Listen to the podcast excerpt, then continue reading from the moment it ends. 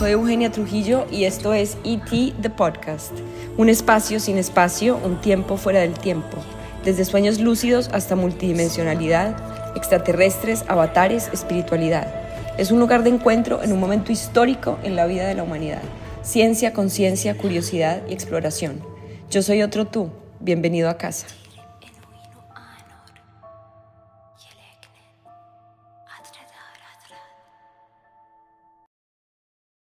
Bienvenidos, bienvenidas a un episodio más de ET The Podcast.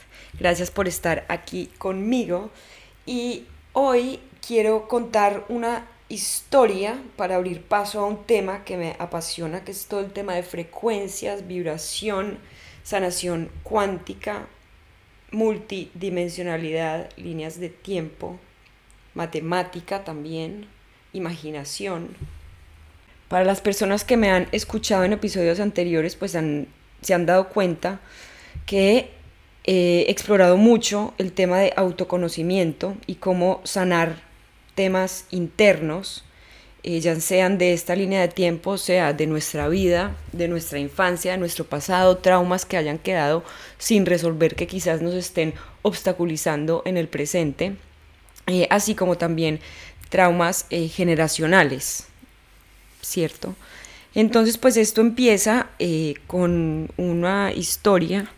Eh, hace más o menos tres meses fui a un festival de yoga y había, estaba esta profesora, Cristina, que dio una clase de yoga de kundalini espectacular y yo apenas la vi, dije, ¿qué tiene esta mujer? O sea, estaba sosteniendo un espacio de más de 100 personas y eh, fue una clase espectacular y ella con toda su entereza, con mucha fuerza, con mucha potencia, eh, digamos que para mí fue una experiencia muy bonita, muy poderosa eh, y yo dije, yo quiero, yo, quiero hablar con ella, o sea, quiero saber qué, qué tiene, porque algo tiene, yo quiero ir a hablar con ella. Entonces resulta que mm, se acabó la, clase y yo dije, bueno, ya será el momento, no la voy a perseguir a decirle que hablemos, sino que ya llegará el momento. Y llegó el momento y hablé con ella y resulta que tenía una historia parecida a la mía. Em, era alcohólica o adicta eh, rehabilitada, exmodelo, bueno, había pasado por una cantidad de cosas. Y eh, en nuestra conversación le dije que me había gustado mucho su clase, que bueno, estábamos ahí hablando de temas de frecuencias, de geometría sagrada, etcétera, y me preguntó si yo había hecho eh, quantum healing, o sea, sanación cuántica, por decirlo así. Y yo le dije que yo creía que sí, porque realmente todos hemos hecho sanación cuántica en algún momento. Eh, pero me dijo, no, no, eh, tienes que probar la sanación cuántica y me mandó un nombre de una formación que ella había hecho y me dijo simplemente salta, no preguntes, confía en mí, just jump. Me dijo así, just jump. Y yo me quedé con eso y yo me fui después a ver la página web de este tema, sanación cuántica, y me encontré con algo rarísimo. A mí me pareció como muy, hace poquito yo lo describí como muy aletoso, ¿cierto? Lleno de colores, lleno de unicornios, sanación cuántica, o sea, muy, muy, ¿qué? Eh, muy, muy diferente, digamos, a, no era nada, digamos, de la estética o visualmente que me llamara a mí, pero mm, algo hizo clic y empecé a investigar un poquito más. Y su fundador eh, tenía un episodio de podcast, entonces me puse a escucharlo y resulta que me llamó muchísimo la atención. Se llama Jerry y Jerry digamos que era un criminal em, traficante de armas y traficante de drogas y tuvo, digamos, una experiencia cercana a la muerte, lo que significa que estuvo muerto por un momento y luego como que vio su cuerpo eh, vio su cuerpo muerto y tuvo una experiencia de estas místicas espirituales muy profundas. Y a raíz de eso, eh, bueno, y también estuvo condenado a unos años de cárcel por unos temas así como de estos eh, oscuros de criminalidad, etcétera, de gángsters. Y resulta que, que, se salvó esa vez de no entrar a la cárcel a cambio, espiritualmente hablando, a cambio de que lanzara este método o esta academia o esto que él, que él había, digamos, bajado, ¿cierto? Bajado me refiero a que él, digamos, estaba recibiendo información de otros planos de existencia, de seres, de, de llámenlo ángeles, seres extraterrestres, como cada uno lo quiera llamar, y eh, tenía que, que hacerlo realidad, para salvarse, digamos, de esa condena. Entonces esto me llamó mucho la atención y dije, yo lo quiero hacer, yo no sé esto qué es, pero esto es en, unos meses y lo voy a hacer. Entonces me apunté, llegó el día y me fui para el Reino Unido a hacer la formación. Entonces fue bastante interesante porque el universo llega uno en un punto de su camino espiritual en el que te pone de una manera muy binaria o crees o no crees. O sea, o crees que hay frecuencia y que hay energías y que hay mundos espirituales o no, ¿cierto? Eso todo o nada. Entonces uno ya no puede estar, digamos, como en un término medio con estos temas, sino que, sino que se vuelve bastante binario el tema. Por ejemplo, con el tema de confiar en la vida, no es como que ya me vaya a dar miedo lo que pase, sino que tengo que entregarme completamente y yo desde hace un buen tiempo, digamos que me entregué, yo bromeo mucho con el hecho de que yo me siento a veces como una monja entregada al servicio, ¿cierto? Entregada a Dios, entregada al servicio, porque realmente yo, me, yo siento que yo en este momento estoy al servicio eh, sí, entregada al universo, a la vida, al porvenir, a mi yo superior, a Dios, a como cada uno lo quiera llamar. Y eh, realmente, bueno, llegué allá y me sorprendí ver todo lo que vi.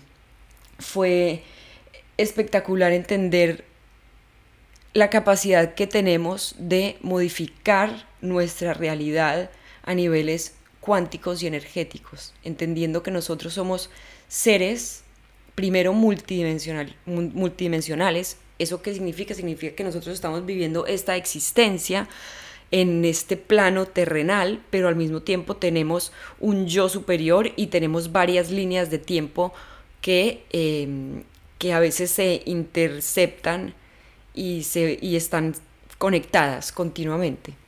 Entonces digamos que nosotros en esta tercera dimensión tenemos, exploramos este mundo con los cinco sentidos. Entonces podemos ver, podemos escuchar, podemos oler, podemos saborear, podemos sentir. Pero más allá de estos cinco sentidos están pasando muchísimas otras cosas, como que a nivel cuántico, a niveles, digamos, muy, muy mm, macro, muy, muy micro, están pasando muchas cosas y a niveles muy macro están pasando otras muchas cosas. Esto es un poquito difícil de explicar porque obviamente cada frase que yo diga podría tener otros 10 pies de página, pero voy a hacer todo lo que pueda para explicarlo a mi manera, porque así también de pronto la gente me entiende a su manera, entonces está bien. Entonces yo voy a hablar más o menos de lo que yo he adquirido leyendo diferentes fuentes, diferentes libros, viendo diferentes técnicas, siguiendo diferentes tradiciones, viendo diferentes videos, estudiando. Y todo esto es como una como un tema condensado, una condensación que yo hago a mi lenguaje, lo más chicha del mundo, lo más colombiano y lo más eh, poco metódico que pueda haber. Y me perdonarán los físicos o la otra gente que me esté escuchando porque pues esto debe ser una aberración, pero no importa, yo quiero, yo quiero simplemente que el mensaje global eh, lo pueda compartir. Y sobre todo teniendo en cuenta que hay otros episodios en este podcast donde hablan exactamente de esos temas de manera más profunda. Por ejemplo, el episodio que tuvimos con Leo Rastogi, que es el episodio em, número 5, es súper interesante porque habla de todos estos temas de la ciencia y, la, y, de la espiritualidad, como esos paralelismos entre las dos. Eh, también hay un episodio que es el de Joseph Selby, que él escribió un libro súper interesante que se llama The Physics of God, o sea, la física de Dios, y también hace un recuento muy específico de cuál, cuáles son esos temas científicos de, de física, de matemática, de neurociencia, de biología, eh, que tienen una correlación directa con la espiritualidad y que no se trata de que no existan o no se trata de, creer, sino realmente de tener la información, que es lo que yo he dicho, que es lo que, lo que yo he dicho varias veces, que no, muchas veces esto no se trata de creer o no creer, sino de tener información o no tener información. Entonces, volviendo a la formación que hice, se llama Star Magic Healing y es algo diferente, muy, muy sorprendente, muy raro puede parecer para la mayoría de personas porque uno realmente se da cuenta de la cantidad de, de, bueno, de que somos energía pura, de que somos frecuencia, somos vibración, básicamente lo que Einstein dijo hace muchos años, que la medicina del futuro va a ser la medicina de las frecuencias eh, y que realmente somos sonido ralentizado, o sea que esta dimensión, la tercera, esta tercera dimensión, somos ondas vibracionales eh, vibrando a una frecuencia más lenta, a, a una velocidad más lenta y por eso vemos como si todo fuera sólido, pero realmente todo a un nivel subatómico está vibrando, ¿cierto? Eh, recordemos que un átomo es 99% vacío, eso es muy interesante porque eso nos da, nos da para entender que realmente somos vacío, más vacío que materia, que la materia es simplemente una ilusión y una, y una suma de las partes. También está el tema de que, de que eh, a nivel subatómico también están estos experimentos donde dicen que el observador eh, tiene un efecto directo en lo que está siendo observado. No me acuerdo ahora cómo se llama ese experimento, pero, pero eso también es, un, pues, es una verdad en términos cuánticos. Eh, otra verdad en términos cuánticos es el tema del entrelazamiento cuántico. Por ejemplo, el, el hecho de que dos partículas pueden estar a millones de, metros o de kilómetros de distancia y pues una partícula está directamente relacionada con la otra partícula, que están relacionadas por más distancia que haya entre ellas y que cuando una partícula cambia a un extremo, pues la otra al otro extremo, sin importar eh, la distancia, también cambia. Digamos, Quantum Google Lab en, Santa Bárbara hicieron este experimento donde se dieron cuenta de que el entrelazamiento cuántico era en realidad un, un agujero de gusano, como quien dice que uno puede pasar de un lugar a otro lugar eh, inmediatamente, o sea, es como si coges una hoja de papel y eh, pones un punto en un extremo y otro punto en otro extremo y realmente doblas esa hoja de papel. Entonces es como si se pudiera pasar de un lado a otro lado sin necesidad de recorrer una distancia. Por otro lado, también en temas de física cuántica, por ejemplo, en el año 2021-2022, el premio Nobel de Física, por ejemplo, lo ganaron eh, tres científicos que estaban explorando el tema de la no localidad, ¿cierto? De la conciencia no local o de la no localidad en términos, digamos, de la realidad del universo. Como quien dice que nuestra conciencia, nuestra realidad no está ligada necesariamente a la materia.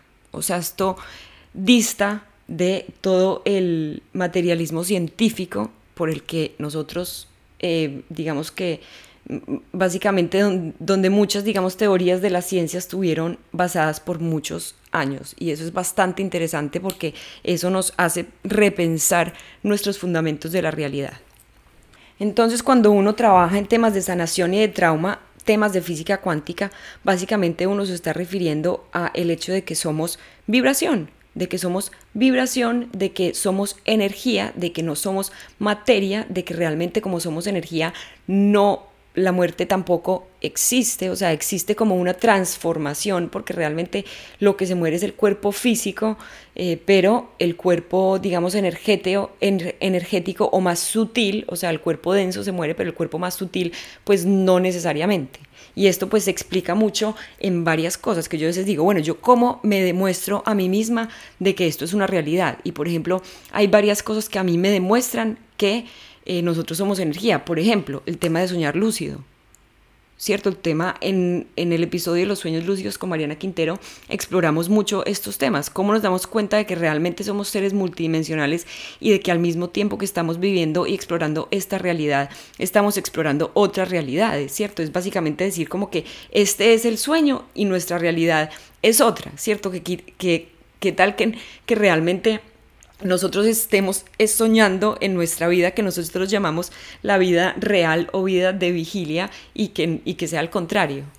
Entonces, ese es una, el tema de sueños lúcidos. Otro tema es el tema de eh, los NDEs, o sea, Near Death Experiences, o sea, experiencias cercanas a la muerte, donde hay muchas personas que se dedican a estudiar este tema. Hay uno específicamente que se llama Pim, Pim van Lommel, eh, que es un señor eh, cardiólogo, si no estoy mal, holandés que se dedica a explorar la conciencia más allá de la muerte y ha hecho estudios hace bueno, desde hace muchos años con personas que han tenido esas experiencias cercanas a la muerte.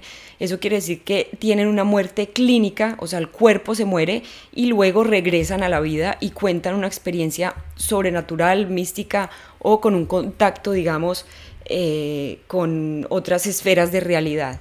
Por ejemplo, hay unos que hablan de un túnel de luz, hay unos que hablan donde se encuentran con personas ya fallecidas, hay otros que dicen que llega em, el sistema de creencias al que pertenecen, o sea, si son cristianos, pues aparece todo el, bueno, los símbolos, digamos, eh, de la fe o de las creencias que, que tengan.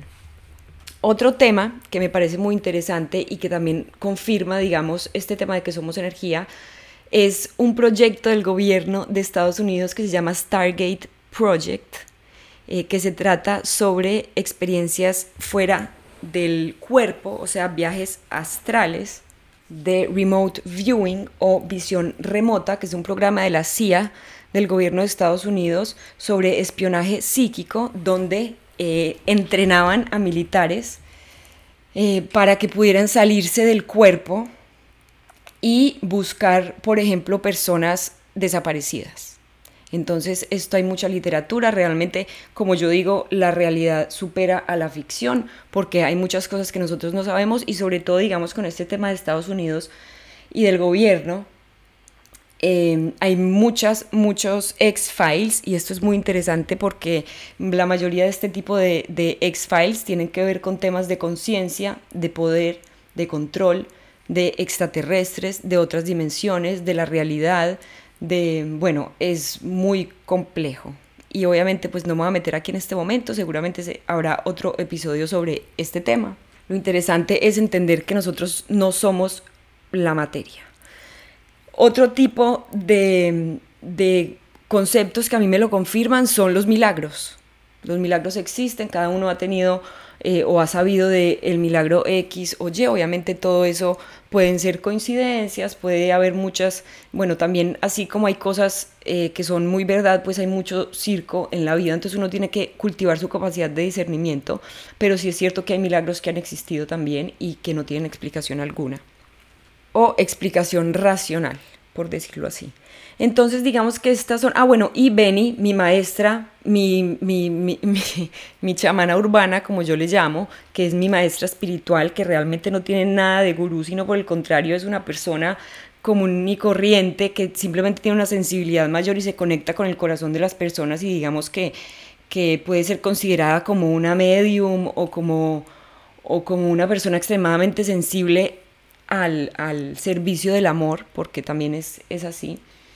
Y digamos que ella a mí también me ha sorprendido muchas veces con, con cómo obtiene la información con todas sus historias. Bueno, realmente nos hemos vuelto amigas después de nuestra relación de varios años, entonces eh, eso también, digamos, me demuestra que no somos materia y sobre todo mi certeza. Cada vez que voy llegando más cercana a mi verdadero ser, a mi verdadera, sí, a mi verdadera esencia, digamos que es como retroceder en el tiempo. Yo no siento que me esté haciendo más vieja, sino que siento que cada vez me voy haciendo más joven. Voy volviendo a la Eugenia intuitiva, un poco loca, un poco caótica, desordenada, donde siente cosas, donde ve cosas, donde tiene la intuición súper desarrollada, donde tiene certeza de que, de que hay un mundo más allá de esto que podemos percibir, donde, donde tiene múltiples em, salidas creativas, bueno, cada vez voy volviendo, digamos, más yo a mi esencia y con eso viene también esa certeza de que nosotros somos mucho más que un cuerpo. Y además de esto, pues las innumerables, em, bueno, experiencias místicas que he tenido yo haciendo respiración, breathwork, haciendo yoga, haciendo temazcales, haciendo kundalini, bueno, haciendo respiración, haciendo meditación, realmente he llegado también a momentos muy mágicos y muy sutiles y muy espirituales donde soy bombardeada por mucha información o mucha certeza, mucho amor o mucho conocimiento. Y sobre todo para mí lo que más me ha demostrado que realmente no somos un cuerpo es estar viva en este momento contando la historia eh, entera, ¿cierto? Como en todo mi ser, porque yo realmente pensé que esto nunca iba a ser posible, ¿cierto? A mí, yo creo que, yo creo que mm, eso para mí es la mayor muestra de que uno sí que puede y como muchos, porque es que hay mucha gente que que,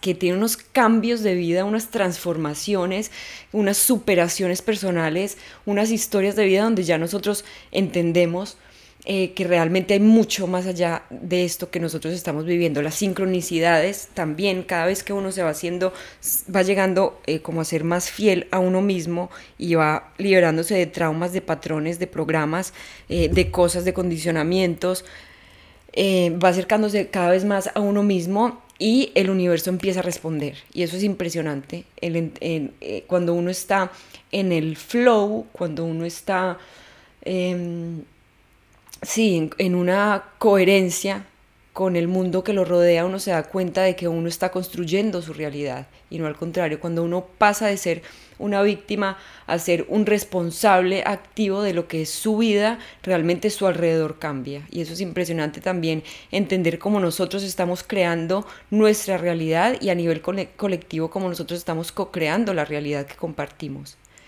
Eso también, de eso también hablo mucho porque me interesa es esos sueños que nosotros tenemos como colectivo, ¿cierto? Si, si vamos a seguir eh, dándonos palo y, saliendo a, gritar, a, protestar por todo. Hay cosas que son útiles, obviamente, pero pues es cómo nos, nos, qué historias nos estamos contando, porque recuerden que las historias finalmente es lo que crea la realidad. Por ejemplo, el dinero, o los ismos, el capitalismo, el socialismo, el fanatismo, todos estos ismos realmente son historias que nosotros nos hemos creído como ciertas y pues obviamente a nivel colectivo se han vuelto como unos pilares fundamentales de la sociedad que nosotros experimentamos, pero eso no tiene por qué ser necesariamente así.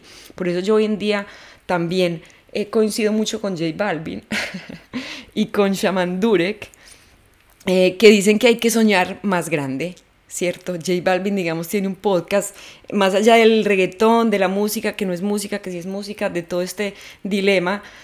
Eh, él tiene un podcast que me parece muy interesante y lo descontextualizo también, eh, porque, bueno, obviamente se tiene que descontextualizar, simplemente dice que el tema de los sueños eh, es muy importante, que él siempre supo, y el, y, el tema de la manifestación, que él siempre supo lo, que quería, que él, él, va, digamos, por los sueños, por la creación, por, por soñar más alto y más grande. Y yo creo que si nosotros soñamos más alto y más grande, como sociedad, pues obviamente nuestro futuro será más alto, más grande y más bonito como sociedad.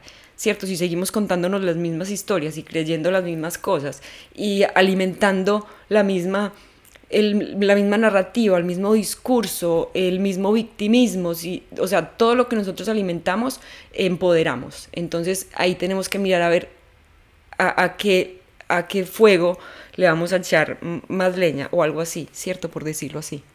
A mí hace poquito me, me, dijeron que yo porque no ponía más referencias en los podcasts, que de pronto darle un poquito más de orden. Otra persona me decía que porque no hacía frameworks y yo dije no, yo lo quiero hacer a mi manera porque es como me sale y pues yo lo hago también realmente para mí, para mi expresión y el que me quiera acompañar está perfecto. Y también el tema de que pues hay podcasts de información y hay podcasts de transmisión. Eh, pero con esto también quiero dar algunas referencias como como los libros de Seth, por ejemplo, yo pondré también en algún momento pues eh, este tipo de referencias. Está eh, Seven Brief Lessons on Physics de Carlo Rovelli que me encanta. Están todos los libros de Joe Dispensa que me encantan también. Están todos los libros digamos de autoayuda, de autoayuda que seguramente ya conocen y no voy a repetir. Está también The Physics of God o, o La Física de Dios por Joseph Selby están los libros que va a sacar pronto Leo Rastogi también, están los libros de Pim Van Lommel sobre las experiencias cercanas a la muerte y sobre la conciencia después de la muerte. Y aquí simplemente pongo unos cuantos, porque hay tantos que dejaría mucho por fuera. Entonces, si hay un tema de estos que les suena o, me escriben o eh, buscan en Google y va saliendo mucha información. Como les digo, no es un tema de creer o, no, o de no creer, sino de uno realmente responsabilizarse de buscar la información que uno quiere conocer. Y dejar de darle tanta importancia o tanto, o tanto tiempo a otro tipo de información que nos están Em, con la que nos están alimentando diariamente en las noticias, en las redes sociales, ¿cierto? Si nosotros em, vamos cambiando un poco esas fuentes de información y nosotros vamos siendo dueños de, esas cosas que seguimos, que alimentamos, que de lo que nos nutrimos, pues obviamente nuestro foco y nuestra realidad y nuestro conocimiento va a ser otro. Entonces me fui a hacer este curso de Quantum Healing, eh, de Star Magic Healing por Jerry Sargent es muy interesante porque yo, claro, estuve viendo, tiene miles de testimonios en su página web sobre personas que han llegado con cáncer y se han ido sin cáncer, sobre personas que han llegado sin capacidad de ver o con visibilidad reducida y salen saliendo, eh, viendo mucho mejor, con personas con tumores que salen con el tumor reducido a un 50%, personas que tienen eh, una diálisis o problemas así renales que salen, digamos, bueno, tiene una cantidad de testimonios em, y a mí eso también me impresionó y dije, no, no, a ver, yo creo o no creo, como les dije, a mí también me pusieron en un momento muy binario de o todo o nada y yo no tenía de otra y dije todo, eh, como buena servidora.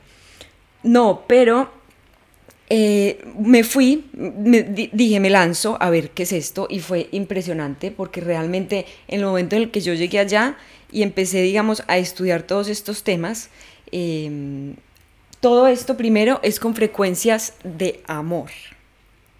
¿Cierto? Esto no es brujería, obviamente se le puede llamar y se le puede poner lo que sea, pero esto no es brujería, esto no es una cantidad de cosas y de programas y de tags y de, y de definiciones que tenemos. Eso también, digamos, es muy importante, em, empezar a cuestionar cuáles son estas definiciones que tenemos nosotros o cómo estamos comunicándonos o, a qué le estamos dando qué definiciones. Entonces esto pues realmente es una cosa desde el amor y básicamente desde la totalidad que desde la totalidad significa que realmente, realmente la polaridad se vive es en este mundo y no hay nada bueno ni nada malo necesariamente, sino que todos estamos cumpliendo un rol y un aprendizaje.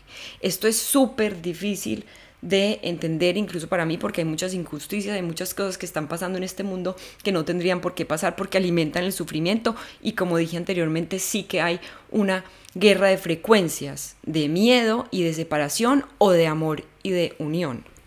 Entonces, segundo, este tipo de sanación se hace con ayuda o con eh, o asistido también con frecuencias interestelares galácticas, o sea, de las estrellas de otros planetas con unas frecuencias más elevadas. Esto suena rarísimo, loquísimo, eh, de ciencia ficción, pero la realidad supera la ficción. Yo lo vengo diciendo hace mucho tiempo y, y me he sorprendido a mí misma o a mi mente más lógica sobre este, este camino que han tomado las cosas. Pero sí se trabaja con frecuencias de, de luz de otras dimensiones más elevadas, con frecuencias de otros seres. Otros seres significa que, a ver, nosotros vivimos en un planeta de, una, de un sistema solar, de una galaxia, de un universo. Pensemos que espiritualmente hay multiverso, ¿cierto? Entonces, espiritualmente hay muchísima diversidad de seres, de cosas, de planetas, de posibilidades. Y aquí es cuando encaja mucho con la imaginación porque realmente nos damos cuenta de que cualquier cosa que podamos imaginar existe en otra línea de tiempo o en otra dimensión, ¿cierto? Entonces, esos seres interdimensionales o de otras dimensiones son seres no físicos de otras frecuencias, o sea, no podemos verlos con estos, con estos cinco sentidos, pero existen, eh, que en muchas culturas se les llaman ángeles, maestros ascendidos, extraterrestres, em, simplemente seres espirituales de otras dimensiones que están en la frecuencia del amor incondicional y que están ayudando al planeta al planeta Tierra en este momento de cambio a elevar su frecuencia. Como bien decía en otro episodio o en este, no me acuerdo, que estamos en un momento muy importante en el planeta Tierra porque estamos cambiando de frecuencia, porque hay un, un cambio de conciencia a nivel global, donde hay un despertar de conciencia, donde están naciendo niños con un ADN, digamos, energético completamente diferente a lo que mm, era hace muchos años, ¿cierto? Digamos que estamos viniendo como con mucha más información, el, el atomic spin o, nuestro, o nuestra revolución atómica está mucho más rápida que antes, por eso sentimos, percibimos el tiempo de una manera diferente, eh, por eso todo va mucho más acelerado, esto también tiene que ver con la singularidad, tiene que ver con eh, la aceleración tecnológica, tiene que ver con todos los cambios que estamos viviendo, tiene que ver con los tiempos volátiles, inciertos, ambiguos, complejos que estamos viviendo en este momento como sociedad y, como, y, como, y en nuestros entornos sistémicos, económicos, tecnológicos, o sea, en todas las áreas políticos, realmente estamos viendo una revolución increíble, pero todo esto también corresponde a este cambio de frecuencia que está habiendo en el universo y realmente también esto tiene que ver con una guerra de frecuencias, como les decía, de del miedo y la separación al amor y a la unidad. Entonces realmente también hay muchas personas en este planeta, yo me considero una de ellas y conozco muchas otras personas que realmente estamos haciendo como este trabajo, por decirlo así, en pro de la conciencia, en pro del amor, en pro de la unidad, en pro de la reconciliación de uno con uno mismo, con otros, con el planeta Tierra, en pro de nosotros ser una mejor versión de nosotros mismos, de limpiar todo eso que alimente al miedo. ¿Cierto? De limpiar, de limpiar todo eso que alimente al miedo, a la fragmentación, a la separación, a la exclusión. Y este tema de sanación es importante porque pues en este momento el planeta está yendo por una etapa de sanación, de limpieza. Estamos limpiando todo, muchas estructuras que han funcionado por muchos años que ya no funcionan más están cayendo, por eso hay tanto caos en todos los sentidos. El planeta está revuelto en todos los sentidos y pues obviamente nosotros también escogemos qué es lo que vemos de ahí. Yo, por ejemplo, tengo la gran suerte y tomo la decisión de ver cosas buenas que están pasando, obviamente sin negar esas otras cosas caóticas que están pasando y yendo con mucha responsabilidad, mucha empatía y mucha compasión a esas cosas que también están pasando, ¿cierto? No es como hacer la vista gorda o mirar hacia otro lado, simplemente reconocerlo, pero no seguir alimentándolo, sino por el contrario, hacer el rol que cada uno tenga eh, y cumplir con ese rol, digamos, de aportar eh, realmente positivamente a, a, lo que está pasando y no simplemente seguir alimentando. Y esto también tiene que ver con hablar su verdad, porque digamos, esto también digamos es un poco ambiguo, porque hay mucha gente que dirá que esta es mi verdad y este es el camino, y hay otra gente que dirá esta es mi verdad y este es el camino. Yo digamos lo que digo es, uno tiene que conocerse mucho, muy bien, ser lo más neutral que pueda, y el momento en el que uno es neutral, pues no sé, tiene que seguir su corazón y si hay algo, digamos, que tiene que salir a decir o apoyar, o cierto, desde el respeto, obviamente, eh, ojalá. Eh, a veces hay que usar la fuerza desde el amor, pero la fuerza, porque tenemos obviamente que, cierto, como que hay, hay, a veces hay que, también es una, hay que tener mano fuerte, carácter, eh, pero siempre, digamos, desde, desde el respeto y aunando, abogando por esa unidad y no por esa separación. Entonces, se utilizan esas frecuencias de sanación a nivel cuántico de seres interdimensionales, como lo dije, pueden ser extraterrestres, ángeles, frecuencias de luz, porque realmente eh, en este plano, digamos, es más físico y tenemos cuerpos, tenemos formas, tenemos símbolos, ¿cierto? Digamos que en otros planos o en otras dimensiones puede haber, digamos, formas o símbolos, eh, ¿cierto? Y luego se va perdiendo, digamos, la forma y va, y al final volviéndose en lo que es su pura esencia, que es sonido, que es vibración, ¿cierto?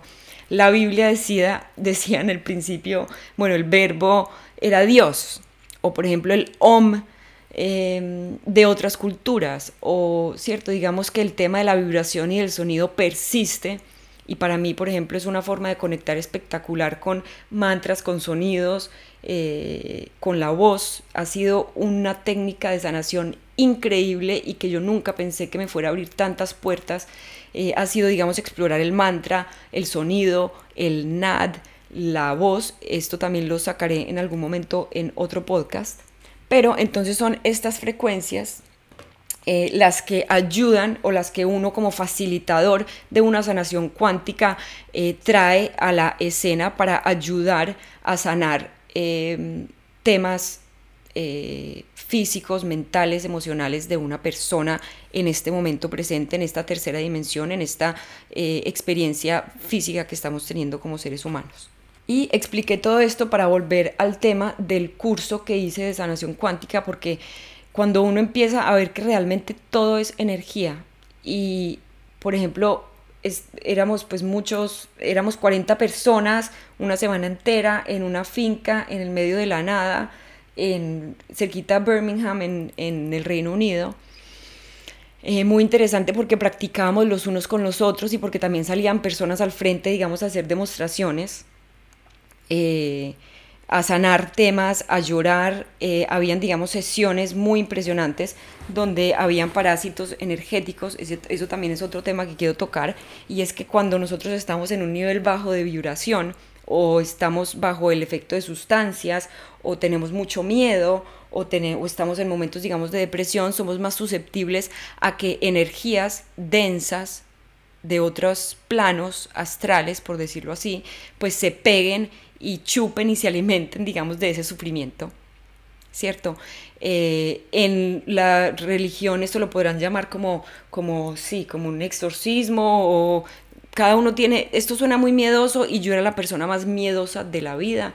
Yo cuando era chiquita eh, rezaba y yo rezaba, Jesús, por favor, si tú existes, por favor, no te me vayas a aparecer. Y yo dormí muchos años con la luz prendida. De hecho, este fue uno de los temas por los que yo empecé a tomar medicinas era porque yo no podía dormir por la noche del susto que me daba porque o veía cosas o sentía cosas, era muy sensible y tenía una imaginación muy poderosa o una, bueno, no, no, no estaba muy, muy conectada y con muchísima ansiedad y pues por eso empezó todo.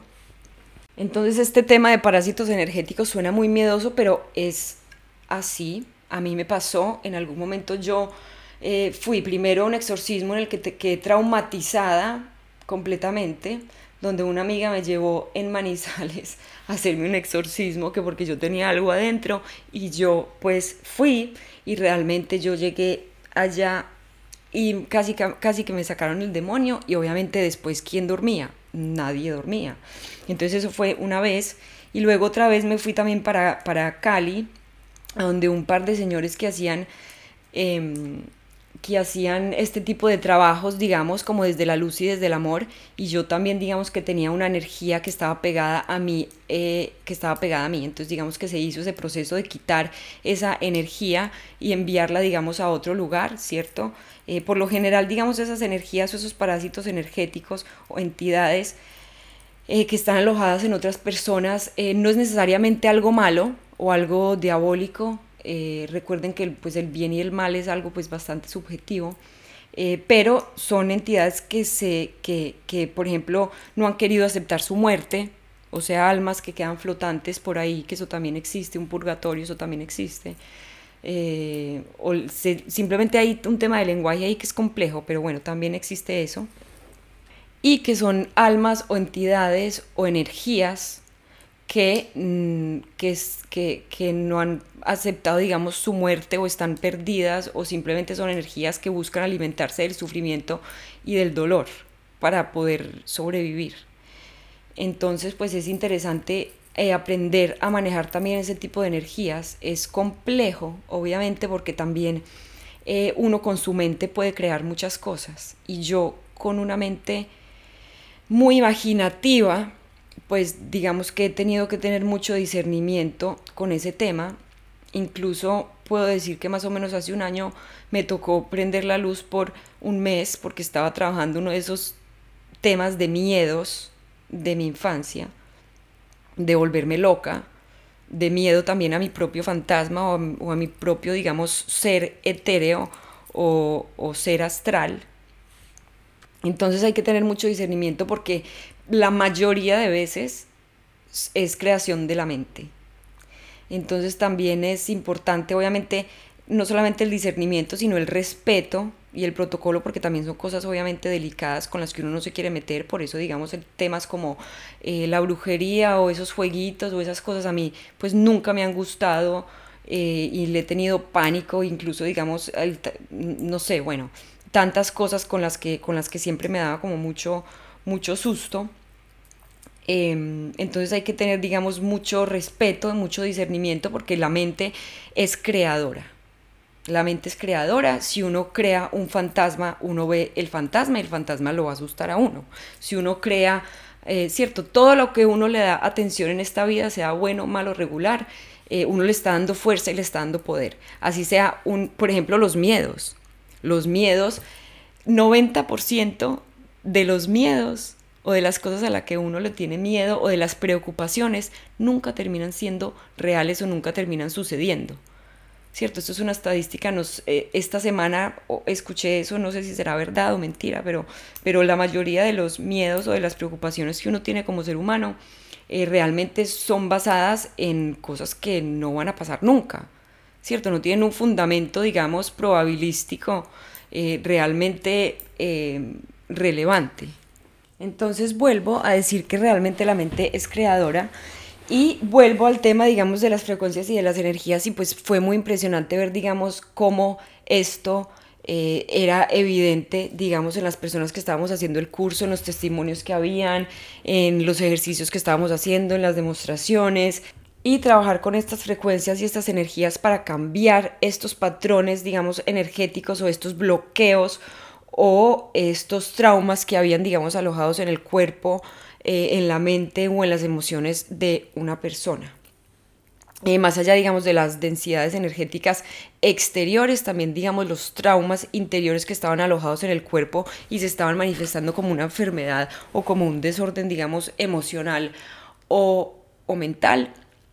Y además de liberar bloqueos y temas, digamos, energéticos bloqueados en el cuerpo, también es un tema de reescribir las líneas de tiempo y digamos cambiar el computador o el back-end o la programación interna de una persona em, que ha vivido, digamos, o que vive o que tiene líneas de tiempo paralelas o vidas pasadas, como le dicen, o una historia, digamos, espiritual más amplia eh, que la que tiene, digamos, en esta vida, que es muy corta. Entonces también, digamos, se pueden hacer esas modificaciones en las líneas de tiempo, esos cambios.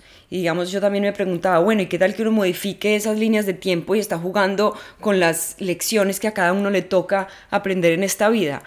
Pues sí y no, ¿cierto? Porque por un lado, pues uno puede cambiar líneas de tiempo, por el otro lado, pues en el momento en el que uno va a trabajar con una persona a nivel, digamos, cuántico, de sanación cuántica, pues también digamos que el alma o el espíritu o la conciencia de esa persona también eh, tiene que estar lista ¿cierto? Hay, hay por ejemplo, espíritus que, que uno, en los que uno no puede trabajar porque evidentemente pues el trabajo no pasa, no sucede, porque la persona tiene que aprender por sí misma eh, de esta experiencia que está teniendo con el cuerpo. Eh, y, hay otras, y hay otras situaciones pues en, las que va a acontecer una, un alivio, ¿cierto? O una sanación, eh, pero al mismo tiempo la persona tiene que tomar alguna acción concreta y otras situaciones en las que independientemente de cualquier sanación que uno haga, pues la persona va a tener que aprender y va a tener que integrar lo que tenga que aprender en esta vida, por decirlo así. Entonces digamos que tampoco una de mis grandes preguntas era, bueno, ¿esto cómo interfiere como con el camino de cada persona, con lo que tiene que aprender? Y esta fue la respuesta con la que yo quedé bastante tranquila. Y voy a dar un par de ejemplos de este tema de las líneas de tiempo, cómo se pueden cambiar por ejemplo, para yo tuve un tema con la comida o con desórdenes alimenticios que expliqué en un episodio anterior. Y yendo atrás con mi maestra, esto no fue quantum, pero es solamente para explicar cómo las líneas de tiempo, digamos, podemos modificarlas. Eh, yendo atrás en las líneas de tiempo de mi linaje, por ejemplo, por parte de mi papá, de, de mi familia por parte de mi padre, hubo en tatarabuelos o en varias generaciones atrás un tema de hambre. Y digamos que ese tema de hambre, esa hambre física se quedó alojada en el cuerpo, haciendo que hoy en día se estuviera manifestando en mí con una ansiedad o con no sentirme llena siempre o con siempre estar pensando en comida o querer organizar la comida de mi día.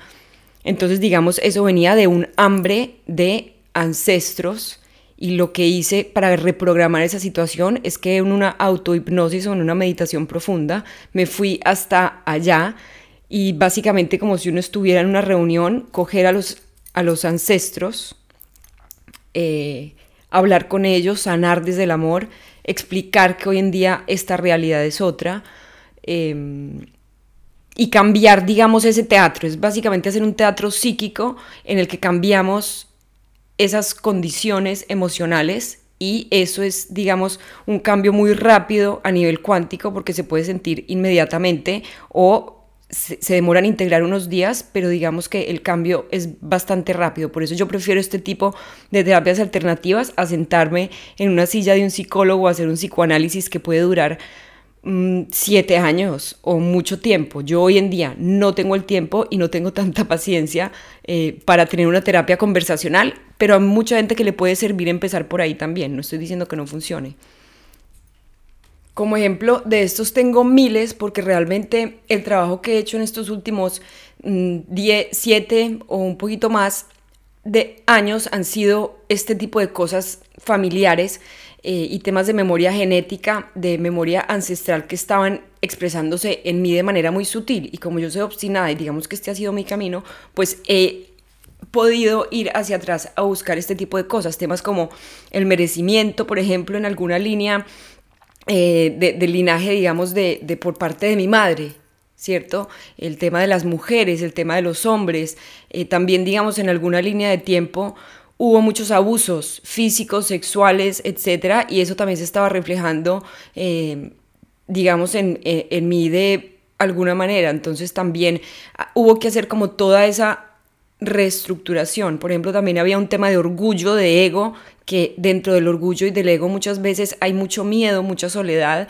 mucha falta de amor y también lo que hice fue ir a, esas, a esos momentos en el tiempo, como si todo estuviera pasando en este momento presente, y uno cambia, digamos, esas narrativas o hace un teatro mmm, cambiando la, pues por medio de la emoción. Eso no puede ser, digamos, un tema mental. Muchas veces yo llegaba donde mis terapeutas y decía, bueno, pues es que yo ya he trabajado al niño interior. Y me decían, sí, lo has trabajado, pero no desde el corazón, entonces no te va a servir. No lo has trabajado con el sentimiento. Y realmente lo único que tiene el poder de cambiar la realidad a nivel cuántico, como yo lo estoy entendiendo hoy, hoy es ir realmente desde el sentimiento y cambiar esos patrones comportacionales desde el sentimiento. Por ejemplo, también hice hace poco una sanación a una amiga y llegamos a un lugar muy bonito porque haciendo esa sanación cuántica me di cuenta de que a sus cinco años eh, ella, digamos que su niña interior de cinco años no quería ver la cara a nadie.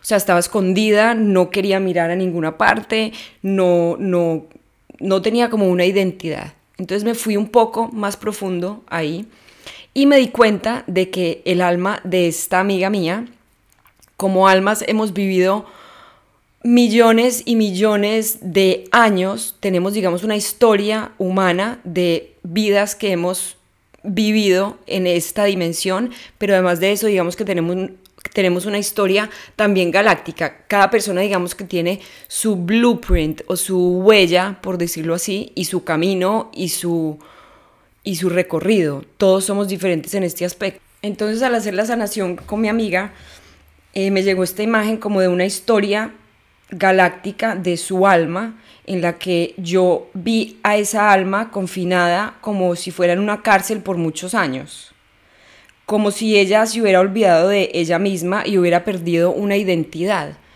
También vi un poco de culpa en ella y un, sentimiento como de, de, resignación de que no sabía quién era, ni un poco de culpa, de dolor y de olvido de sí misma.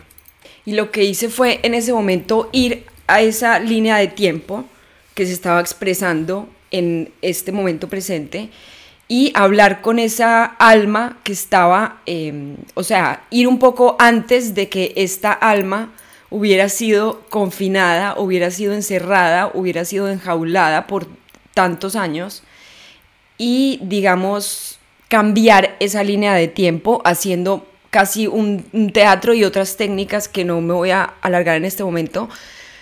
Pero el tema es que cuando yo volví y hablé con ella después de la sesión, a mí se me, yo empecé a, llorar, yo empecé a llorar y la llamé y me dijo, tengo lágrimas en los ojos, o sea, no puede ser que todo lo que yo sentido durante toda mi vida eh, haya salido así. Me parece raro, me parece muy, muy loco, pero wow, lo siento en todo mi cuerpo. Era algo que yo nunca había entendido yo porque me sentía así, yo porque me sentía tan desconectada, porque me sentía como sin una identidad, como tan perdida, como si yo no importara.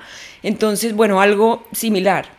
Y ahí me dijo que tuvo unos días obviamente muy raras de sentirse en un vacío, ¿cierto? Como el alma yo creo que reajustándose en su cuerpo y entendiendo, digamos, que esa realidad había cambiado y empezar a volver a encontrar esa identidad de esa niña que estaba perdida. Y fue muy, muy bonito porque fue darle como una respuesta o una solución a algo que quizás de otra manera pues no hubiera salido. Obviamente yo también digo que eso fue en este caso específico, porque coincidencialmente o no existen las coincidencias, pero ella es amiga mía y me escribió y así pasaron las cosas, pero obviamente para cada persona pues pasa de una forma diferente, no necesariamente tiene que ser este el camino. Y aquí voy al tema de la lógica, porque esto no tiene absoluta lógica y no trabaja con lógica, sino con ilógica, con otros con otras reglas de imaginación, de intuición, que no tienen nada que ver con el mundo que nosotros conocemos en este momento, que hemos estado acostumbrados a medir, a entender, a comprender. Y no sabemos nada, repito. Yo no sé eso cómo funciona y yo no sé por qué funciona y yo no sé por qué a veces el universo da esas imágenes para que algo pueda ser eh, solucionado, puede ser algo metafórico, puede ser algo real. Yo digo que es eh, real, pero también, digamos, hay muchos símbolos que son metafóricos y, que sirven también para darle a la mente esa solución a un problema determinado y ni idea cómo funciona. Ni idea cómo funciona o por qué funciona, la cabeza pelea mucho. A mí me ha pasado que obviamente uno siempre está, pero esto funciona, o no funciona, me lo estoy inventando, ¿qué está pasando? Pero luego funciona con otras reglas y no hay que entenderlo todo. Yo digo que no hay que entenderlo todo porque es muy complicado para una mente como la nuestra entender muchos de los conceptos que existen en el universo y más cuando se sale de un pensamiento racional y lógico. En mi caso también he pasado por la sobreexigencia, por ejemplo. Entonces me doy cuenta que, por ejemplo, por la vía paterna ha habido siempre una sobreexigencia y unas ganas de mantener el control combinado con ego, con, con muchos temas, y a mí eso me estaba afectando negativamente porque no estaba pudiendo disfrutar de muchas cosas de la, del día a día, simplemente siempre estaba sobreexigiéndome y pensando que tenía que ir mucho más rápido de lo que estaba yendo y me estaba realmente mortificando porque no podía disfrutar la vida. Entonces ahí también tuve que hacer un trabajo con toda esa línea de tiempo eh, familiar y hacer los ajustes necesarios. Todo, todo, todo tiene como fuente un tema de amor o de desamor. O sea, en alguna parte de esa línea de tiempo se rompió una frecuencia de amor. Yo creo que esto resumiría muy bien la mayoría de casos, de casos o de traumas. Por ignorancia, por desconocimiento, porque también escogimos nosotros venir a experimentar esta fragmentación de alguna manera. Pero yo diría que casi todos estos es, es que en algún momento hubo esa ruptura de, de amor.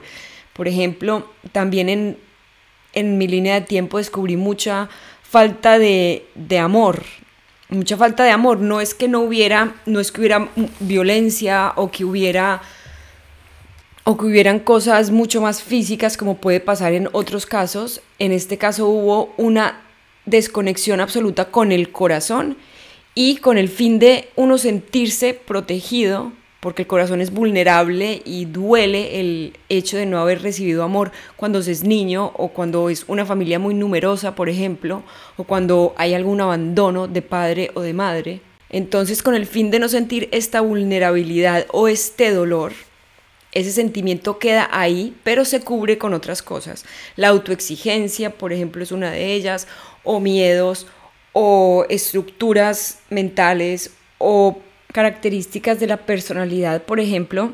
En mi familia, digamos, siempre dijimos, eh, es que nosotros somos muy bravos, porque tenemos en nuestra línea de tiempo y nuestra sangre y nuestra familia y nuestro apellido lleva inherentemente ese, como esa, ese sello, esa firma de que somos bravos. Y sí que tenemos un carácter fuerte, cosa que a mí me encanta porque creo que es importante uno tener la capacidad de decir lo que piensa, de poner límites. Pero a veces esto iba un poco más allá de ese carácter fuerte y se escondía en el tema de bravura, de armazón, cosa que ayudaba a sobrevivir en un mundo hostil. Pero creo que pues este es el momento de la liberación y de la transformación interior porque también los tiempos están mucho más sutiles y se prestan para eso. Entonces en mi caso yo era una mujer muy brava, a mí me decían la tigresa en la familia por molestarme y nadie se me podía acercar por la mañana porque yo me ponía muy muy brava, yo me levantaba para ir al colegio y casi que se turnaban o se, o se rifaban quién me iba a despertar porque había un caos en la casa. Hasta hace muy poco realmente que me levantaba molesta. Y ese sello de familia se presentaba como una característica de la personalidad, pero realmente era un miedo a conectar con el corazón muy profundo también y muchos sentimientos de ausencia de ese amor en alguna en, en el pasado, ¿cierto? Que obviamente con las generaciones las personas intentaron hacerlo conscientemente de una forma diferente pero quedaban ahí rezagos o quedaban ahí sombras, digamos, de ese desamor o ese miedo de conectar con el corazón a una manera más profunda, de abrir el corazón. Pero no un miedo consciente, sino simplemente porque así fueron criados, eh, con, sin el conocimiento de que el corazón era un lugar seguro, sino por el contrario, desde la ausencia y desde el vacío y desde el desconocimiento y desde desde un lugar obviamente donde no se puede culpar, porque nunca en nuestras líneas de tiempo hay culpables, porque la gente, la gente o las personas hacían o se comportaban pues con lo que aprendieron. Y tristemente muchos de nuestros antepasados no aprendieron sino a los golpes o en malas formas o en malos tratos o en grosería o en palabras eh, fuertes, entonces realmente pues no tuvieron otra enseñanza, no, no, tenían de dónde más coger información para hacerlo diferente. Entonces uno cómo puede llenar esos vacíos de amor? Uno los llena uno mismo con el amor propio, realmente yendo a ese momento, yendo a esa niña herida o yendo a, esas, a esos momentos donde los ancestros experimentaron X o Y jugando un poco con la imaginación también y infusionando esas escenas de amor y de reentendimiento, o sea, reformulando ese teatro o esas circunstancias para hacerlas que vibren, digamos, desde el amor y no desde el miedo, desde la rabia, desde la tristeza, desde la angustia, desde el abandono. Entonces, como digo, aquí no hay culpables, simplemente da mucho miedo ir al corazón. Eso da pánico, pánico, porque es bajar la cabeza y sentirse que uno no es tan poderoso pero es por el contrario, si uno conecta con el corazón, uno realmente tiene mucho más poder a su alcance y el corazón tiene un campo electromagnético mucho más grande que incluso nuestra mente, pero a veces el ego nos protege de no estar en contacto con nuestros sentimientos porque hay mucho dolor ahí que no queremos mirar y que es mucho más fácil uno mirar hacia el otro lado y hacerse el tonto toda la vida o simplemente por desconocimiento porque no, no sabe que eso está sucediendo, porque realmente abrir el corazón o ponerse en contacto con uno mismo en su silencio máximo da mucho temor, pero es tan rápido como eso. Uno va a ese lugar, siente el sentimiento, llora, a veces llora un poquito más de un día, dos días, a veces es el proceso un poco más largo, pero siempre, siempre, siempre hay una recompensa espectacular después. O sea, siempre hay una recompensa que, se, que equilibra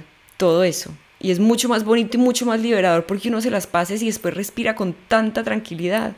Entonces hasta aquí con los ejemplos y volvemos al tema principal. Y hay varios ingredientes importantes en estos temas de sanación a través de la energía o de las vibraciones o de las frecuencias o de la física cuántica, eh, que son el amor.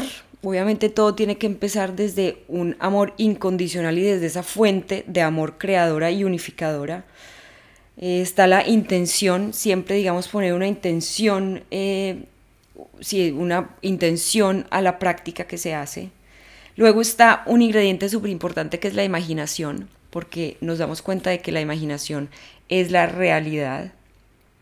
Esto pues van a, va a saltar mucha gente en este momento, pero puede que en, este, en esta vida, en este plano, no sea una realidad porque no podemos ni cuantificarlo, ni verlo, ni medirlo, ni sentirlo con los cinco sentidos.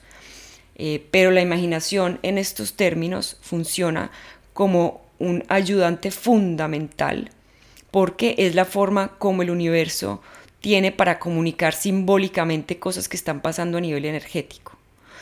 Entonces la imaginación es muy interesante porque es como el, el espíritu se expresa. O sea, todas las ideas del mundo empezaron en la imaginación. Alguien se lo tuvo que haber imaginado primero y después esa imaginación pasa a, convertirse en una realidad y pasa a volverse tangible, pero digamos que la semilla empieza en un acto imaginativo, en un acto que sucede en el hemisferio derecho del cerebro y no en el izquierdo, que es el de la lógica.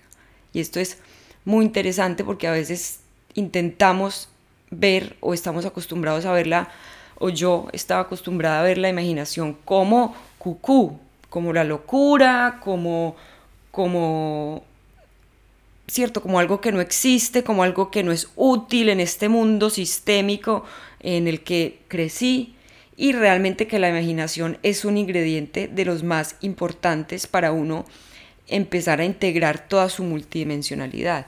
Digamos que la imaginación en términos de sanación sirve como una traductora de esas frecuencias de luz a símbolos que puedan ayudar o apalancar esa sanación y también la imaginación es un vehículo para manifestar cosas de otros planos, incluso Platón o la filosofía pues habla mucho digamos de la, imaginación pues porque dice que todo está en el mundo, bueno, Platón, Aristóteles o esas escuelas griegas que decían que, em, que está el mundo de las ideas y luego pues eh, del mundo de las ideas baja la información a la mente o al campo eh, humano y pues de ahí eh, se vuelven realidad o se vuelven reales en este plano físico. Entonces la imaginación es un ingrediente. Luego está el tema de saber. Como decía anteriormente, no es creer, sino que es saber. Eh, muchas veces estos temas no es un tema de creer en una cosa o en otra, porque la creencia pues limita también. Eh, y es simplemente saber qué es algo que está sucediendo. Como decía anteriormente, también tiene que ver con un tema de información no es solamente creer en algo como yo creo que puede pasar o yo creo en algo a ciegas, sino yo sé que es algo que está sucediendo. Y el último es luz, luz entendida como una fuente de información pero no como la corriente de luz que puede pasar por nuestro cuerpo, sino que como estamos hablando en un mundo de imaginación y de intuición, luz se refiere es a ese código primario de información con el que estamos trabajando eh, a niveles, digamos, más abstractos. No me voy a ahondar en esto porque también digamos que con todos estos conceptos hay una parte muy confusa que es el lenguaje, obviamente, porque pues todo el mundo hace poquito que hablaba en algún episodio, bueno, con Leo Rastogi y eh, Leo decía, ¿qué significa la conciencia? Pues obviamente depende a quién le preguntes. Si le preguntas a un, a un alguien que estudia neurociencia, pues te dirá una cosa. Si le preguntas a un psicólogo, te dirá otra. Si le preguntas a un científico, eh, te dirá otra. Un filósofo, te dirá otra. Si le preguntas a un físico cuántico, te dirá una cosa. Si le preguntas a un médico, te dirá otra cosa. Entonces realmente el tema del lenguaje es muy importante porque es absolutamente ambiguo. Entonces pues aquí lo que estamos haciendo es tratar de entenderlos aún teniendo múltiples dimensiones y siendo digamos una realidad muy subjetiva y cada uno entendiendo el lenguaje como que tampoco una de mis grandes preguntas era, bueno, ¿esto cómo interfiere como con el camino de cada persona, con lo que tiene que aprender? Y esta fue la respuesta con la que yo quedé bastante tranquila. Entonces todo esto lo aprendí, lo integré, lo he venido practicando con amigos eh, bueno, con familiares y con, y con amigos y con personas, digamos, a los que le he dicho, mira, oye, estoy practicando, ¿por qué no ensayamos? Eh, conejillos de indias que confían en mí, en mí. Y ha sido muy interesante, realmente. Es algo que, que cada persona, digamos, que hace una, un training o un entrenamiento de estos, pues lo va integrando a su vida eh, desde, su, desde su lugar, desde su lupa, por decirlo así. Entonces yo desde mi lugar, desde trabajar con empresas, específicamente pues con, con, nuestra empresa familiar y con las otras empresas con las que trabajo, digamos, dando asesorías o, con mis otros emprendimientos o cosas que estoy haciendo, pues también digamos que lo integraré eh, cuando uno tiene que manejar, en mi caso, por ejemplo, eh, o grupos, o trabajar con personas, o trabajar con empresas. Digamos que también el tema cuántico funciona a nivel de lugares, porque también se ayuda a armonizar a espacios, a quitar energías densas, a quitar, digamos, distorsiones o cosas que no, no están en armonía de los lugares físicos. Por ejemplo, hay lugares... Eh, pasa en muchas ciudades que en, la, que en una esquina, eh, siempre en la misma esquina ponen un lugar y luego ponen otro y luego ponen el otro y no fluye y no fluye. Eh, y a veces pues alguna, es alguna cosa, digamos, energética que puede haber estado bloqueada. Eh, asimismo con empresas o con emprendimientos, ¿cierto? También estamos acostumbrados a pensar que las empresas son edificios y no, las empresas son personas y son entes, digamos, conscientes. Yo hoy en día también veo a las empresas desde una visión un poco más chamánica y más energética, eh, entendiendo que también todas las empresas pues tienen digamos su, su, vibración y su frecuencia y esto sí que me he dado cuenta también yendo a, a diferentes eh, empresas de, de, de, todo tipo cada empresa tiene una tipología, un ADN diferente, dependiendo de las personas que están ahí, dependiendo de toda esa energía sistémica que se va moviendo, dependiendo de esos canales y los flujos de la información eh, o los bloqueos. Entonces, todo, digamos, todo, toda entidad es una entidad energética y esto también es muy interesante porque uno con la, con la sanación cuántica puede llegar a desbloquear y a potenciar, por ejemplo, productos eh, productos, potenciar empresas, hacer que la energía fluya de una forma mejor, cambiar, digamos, también el tema de la matemática y de la programación eh, de muchas entidades, eh, de muchas entidades, ya sea una persona, ya sea una empresa, ya sea un producto, ya sea un espacio, y hacer que la energía fluya mejor.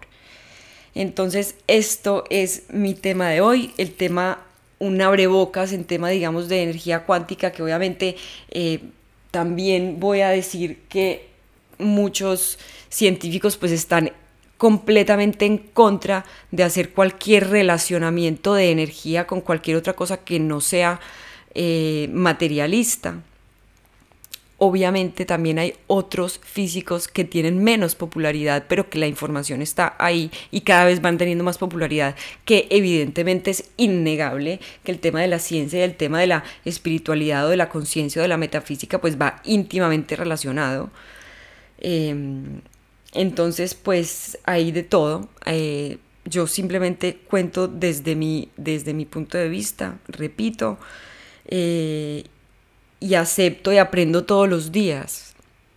Porque eso sí es algo que tengo y es que todos los días estoy aprendiendo y si hoy digo algo que no es correcto, pues mañana lo corrijo y lo aprendo. ¿Cierto? Pero tampoco pues uno puede dejar de hacer las cosas o de ensayar o de, o de explorar la vida por miedo a no estar en lo correcto o por miedo a que esa idea no perdure en el tiempo. Como, como he dicho, he hecho las paces con eso y es también muy liberador. Bueno, un abrazo y muchas gracias a todos por escuchar y por favor pido que si hay alguna pregunta específica me encantaría hacérmela también, ¿cierto? O sea, me encantaría verla y, que la compartan y que me escriban y, y que lo podamos compartir. Y si yo lo puedo también contestar o si lo podemos explorar, pues se aprende todo el mundo. Entonces también recibo preguntas, quejas, reclamos, eh, opiniones, puntos de vista, eh, de todo. Un abrazo a todos y muchas gracias por escuchar. Y como la vida es un dar y recibir, yo la verdad es que no suelo hacer esto, pero energéticamente pues todo es un balance. He abierto una página de Buy Me a Coffee, cómprame un café, donde pueden apoyar la creación de este podcast. El link lo encuentran en la descripción del podcast o en el link envío de mi Instagram arroba eutrujillo. Si les nace, pues sería genial. Esto es patrocinado por yo, yo y mi otro yo. Y un proyecto al que le he dedicado muchísimas horas, amor y recursos de todo tipo. Entonces, gracias.